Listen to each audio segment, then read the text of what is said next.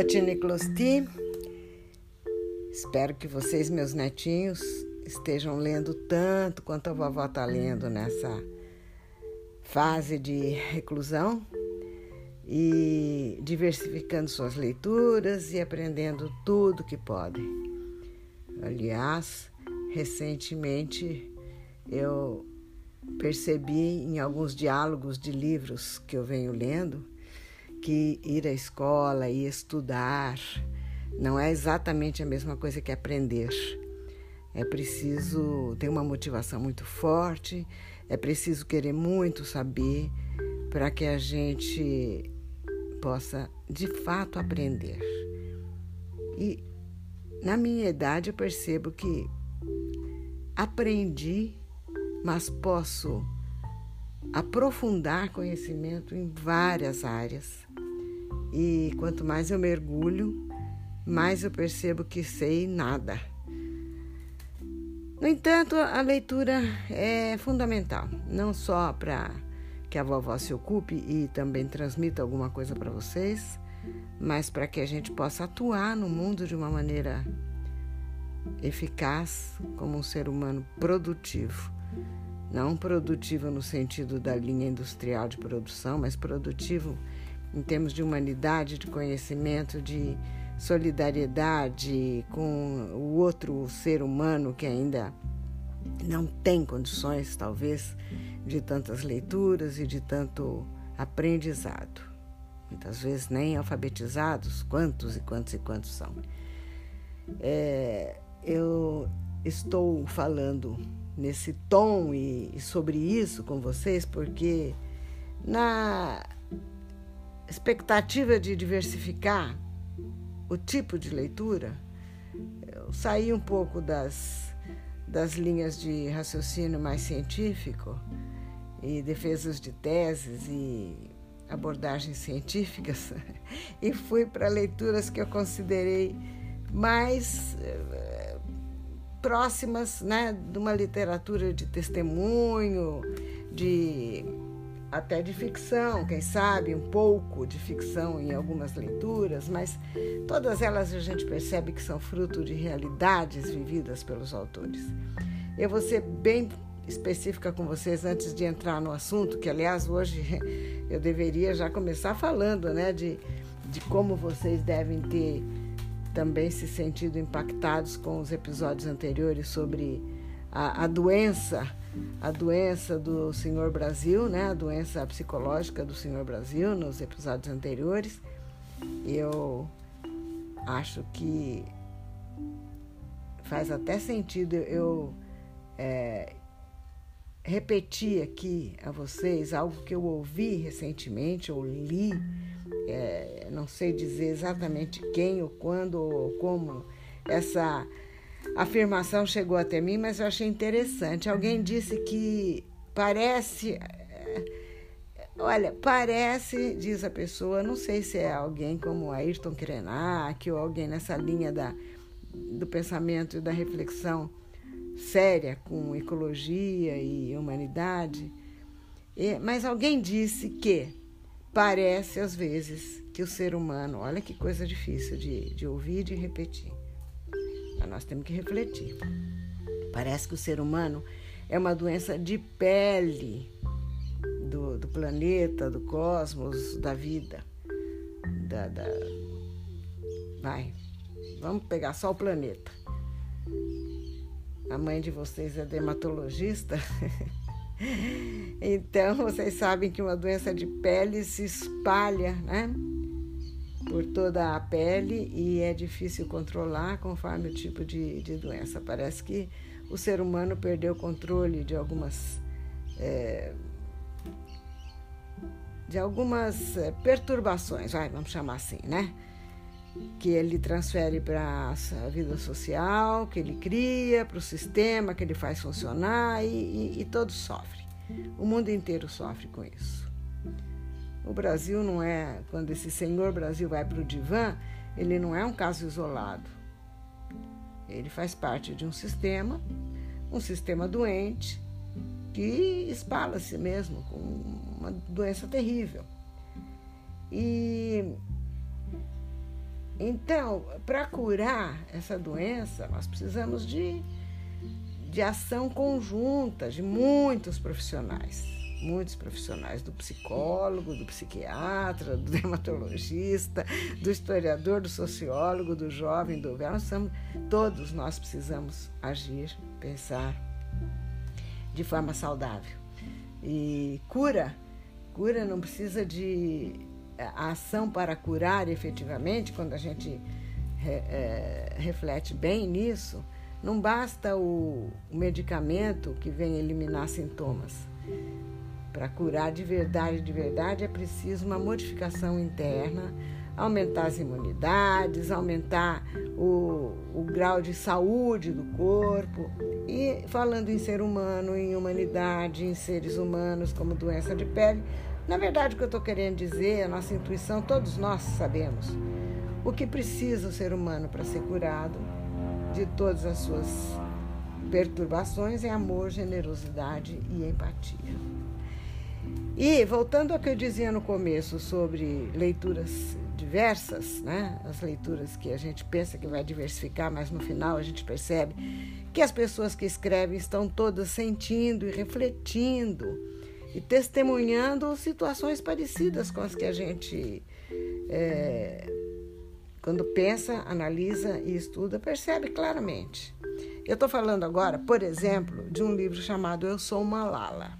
Vocês são jovens e ela é tão jovem quanto vocês. Já ganhou um prêmio Nobel com menos de 20 anos, com 16 anos. O nome dela é Malala Yousafzai e foi escrito um livro em parceria com Cristina Lamp e, e que conta, o livro chama-se justamente Eu Sou Malala, a história da garota que defendeu o direito à educação e foi baleada pelo Talibã. Como a vovó pretende enveredar um pouco por esse caminho de é, conflitos, por que, que o ser humano é tão ganancioso que vive querendo possuir, dominar.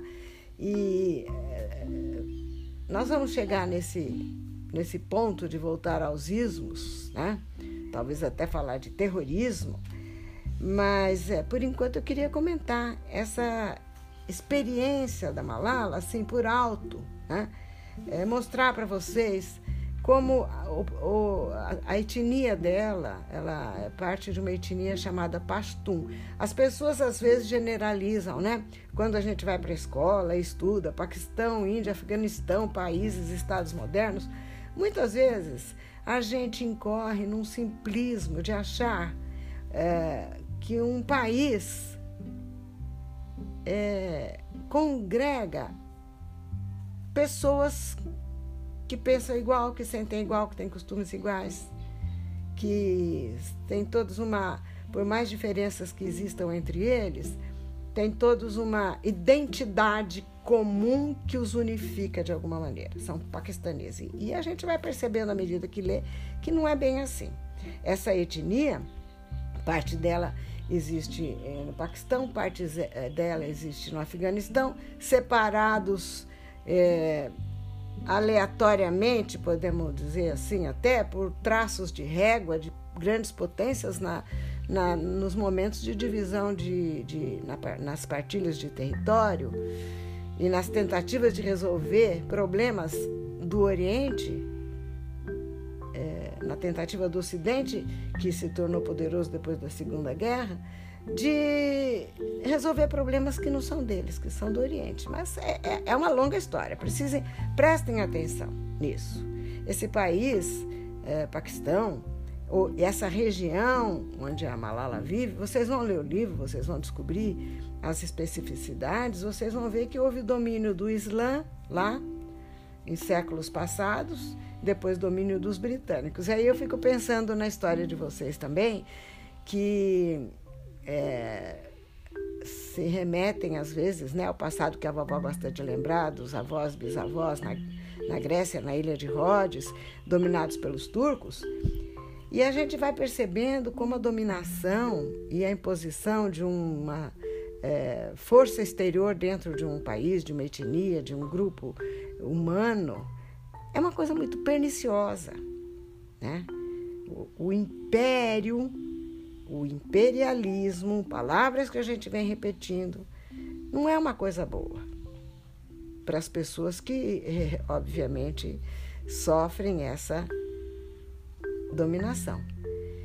No caso, é, várias consequências desse, dessa dominação ali naquela região é, incluem, e, e eu projeto essa conversa mais para um próximo episódio, incluem uma, é, o surgimento de forças, de forças é, terroristas, de forças, de facções, de, de grupos que aterrorizam a população. Né?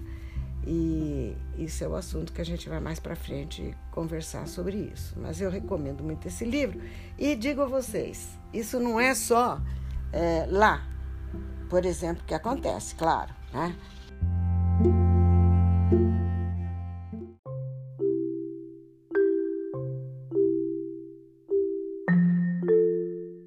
Vocês é, devem se lembrar, não, não tem aqui nenhuma tentativa de aproximação das realidades, tá? São diferentes. O fato do, do Islã ter dominado essa região é, não significa que seja o mesmo tipo de dominação que, que aconteceu na, na Ilha de Rhodes a partir do mesmo século, 11, 12 por aí. Não.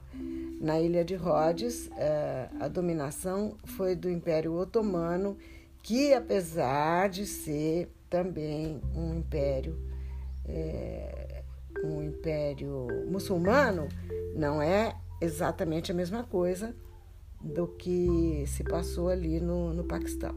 Mas só para guardar, a, a fazer uma aproximação, sim, do que significa ser submetido a uma força exterior, vocês se lembram que os avós, os bisavós, os tataravós não podiam ouvir a palavra turco. Ali, no caso deles, a dominação era dos turcos otomanos. Né? Não podiam ouvir a palavra turco. Tem, vocês têm ainda é, é, nós temos ainda parentes vivos muito idosos que resistem, resistem um pouco a dizer a palavra turco. Quem assistiu o filme uh, O Casamento Grego sabe que uma velha grega, se quiser uh, xingar alguém, vai xingar de turco, né?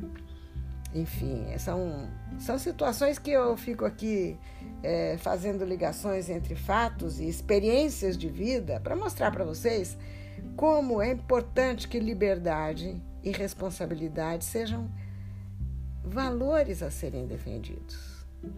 Infelizmente, o ser humano usa tão mal a liberdade e é tão irresponsável que coisas ruins acontecem, às vezes até em nome de se conseguir dar um mínimo de liberdade para as pessoas.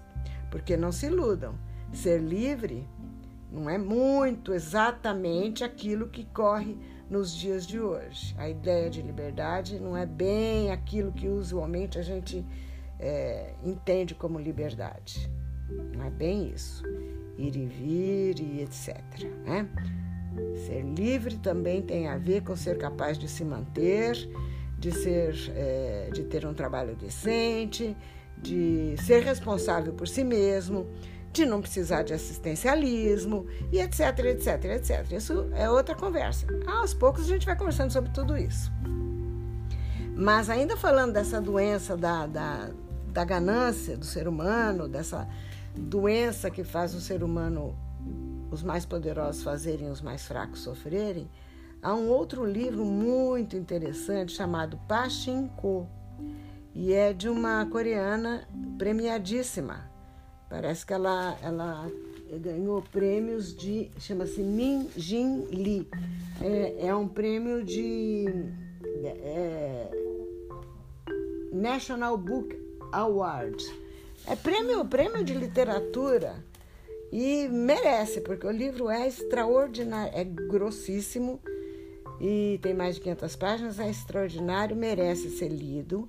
E aí a gente vai perceber é, como no, no século XXI a gente escuta falar mais de imperialismo do mundo ocidental, do imperialista americano e o imperialismo do neoliberalismo, do neocolonialismo e, e, e essa, essa linha de dominação, é, a gente percebe ali que os japoneses, por exemplo, tiveram um império também que foi dominou a Coreia e fez coisas é, muito muito difíceis de serem digeridas porque está sendo dominado. Então, eu chamo atenção para essas realidades: império, imperialismo, dominação. Essas coisas têm que ser bem entendidas, porque em todas elas existe a opressão e a expropriação. O, o livro da, da autora Min Jin Lee mostra como, meu Deus, é, os japoneses que a gente é, hoje vê como um povo laborioso, que não, não tem nenhuma tendência imperialista, mas a gente vê como eles também foram capazes de oprimir no início do século XX. E outros, etc. Mas eu estou falando agora do que eu me chama atenção porque eu estou lendo e porque está me remetendo um pouco mais para a Ásia, que é para onde nós vamos em breve caminhar no sentido de explorar essas é, dores né, do, do imperialismo e, e do terrorismo e como tudo começa e a que ponto chega. Agora, é muito curioso o seguinte: é,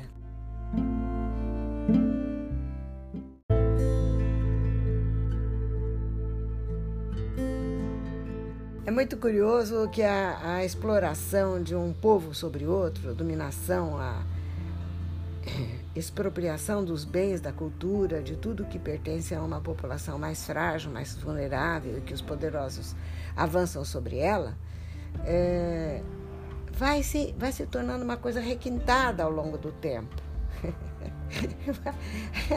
As doenças. Vocês estão vendo aí, né? Se Deus quiser, nós vamos superar essa pandemia e, e vamos é, conviver com o, vírus como se convive com outros vírus que a humanidade já. Mas o, o vírus da, da, da Covid-19 ele vai criando cepas novas, ele vai modificando a sua própria forma de agir para conseguir atingir seus objetivos. Tudo tem um, né? Assim como o ser humano e a vida têm um propósito, os vírus também têm seus propósitos genéticos, a gente não entende dessa parte, mas eles estão fazendo o que eles podem para permanecer. E nós estamos fazendo o que nós podemos para vencê-los, para manter a saúde. Né? E então, é, você vê que a, a ganância, a expropriação, o desejo de dominar também tem requintes de aprimoramento. Se primeiro é tão explícito a ponto de chegar num país, dominar e exigir os bens e as propriedades é, de um coreano, porque ele é o japonês que agora chegou e domina, ele, com o tempo, com o tempo, com o tempo, uh, o sistema de exploração vai se tornando mais requintado e ele faz o quê? Ele expropria as pessoas, por exemplo, através de inflação. Quando a gente pensa que, ah, não, tá, ninguém está tirando meu dinheiro, se você estudar direitinho, você vai ver que a desvalorização da moeda é uma forma de pegar seu, seu dinheiro. Tudo por isso vocês têm que estudar. Muito, para saber quais mecanismos são usados para que as pessoas sejam expropriadas. Isso é muito importante, tá? Então, é, vamos, vamos pensando nessa linha um pouco mais.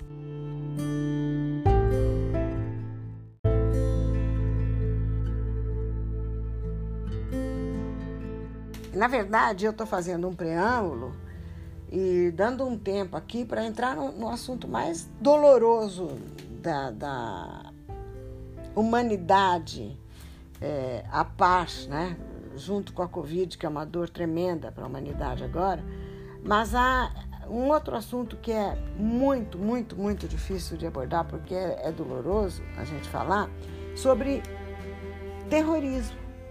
E está acontecendo nesse momento no mundo um, um, uma, é, um aprimoramento, entre aspas, se é que se pode falar, né?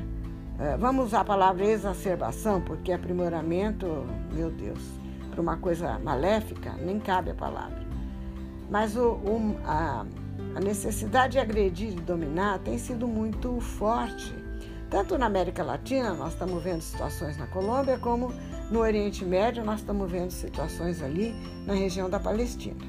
É desse assunto que a gente vai falar agora. E quando se fala de terror, é muito difícil fazer uma fazer uma definição, o que, que é efetivamente terrorismo, quem pratica atos terroristas e por quê, quais são os tipos, né?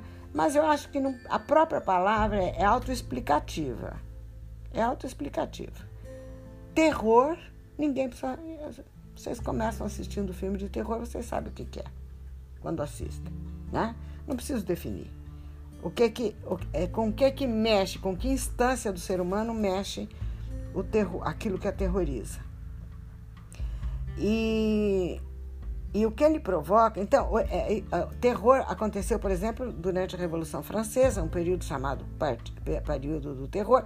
Não é uma novidade, né? Não é uma novidade.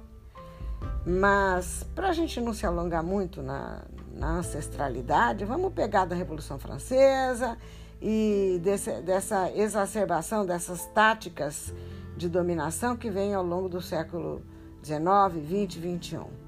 Tá? Agora, o que, que ele provoca, quem pratica, nós vamos detalhar isso. Só que, de antemão, já podemos dizer que ele provoca deslocamentos humanos de enormes contingentes, de pessoas aterrorizadas e totalmente vulneráveis depois de ataques violentos em países inteiros. Né? é, vulnerabilidade total. E lembrar que ele está ligado à estratégia de dominação e interesses variados. Não é variadíssimos, mas tem alguns interesses né, que podem ou não estar associados em situações de táticas de terrorismo. Então, é,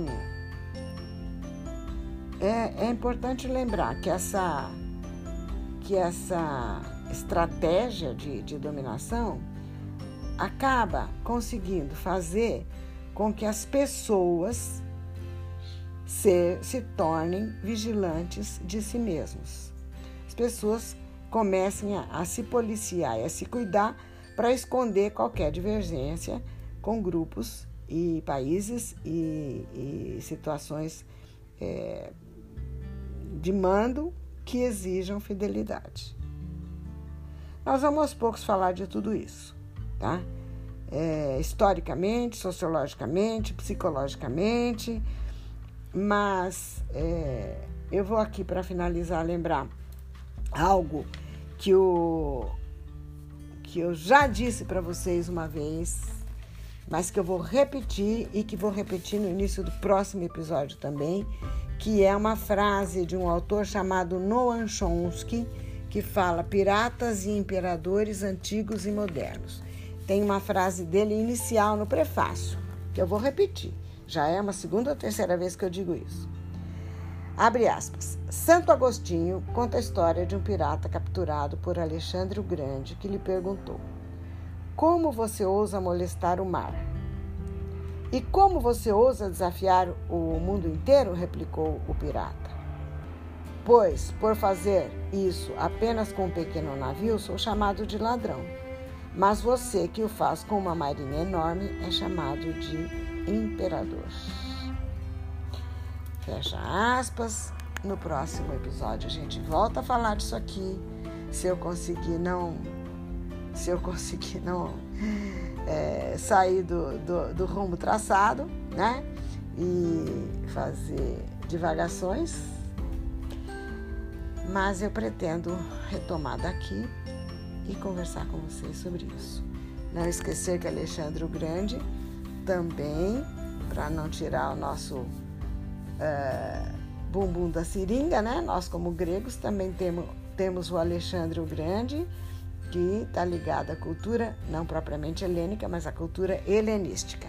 A gente vem falar disso qualquer dia. Também. Por agora, pensar, ler, refletir e procurar ser saudável como ser humano. Com muito amor, com muita empatia, com muita solidariedade.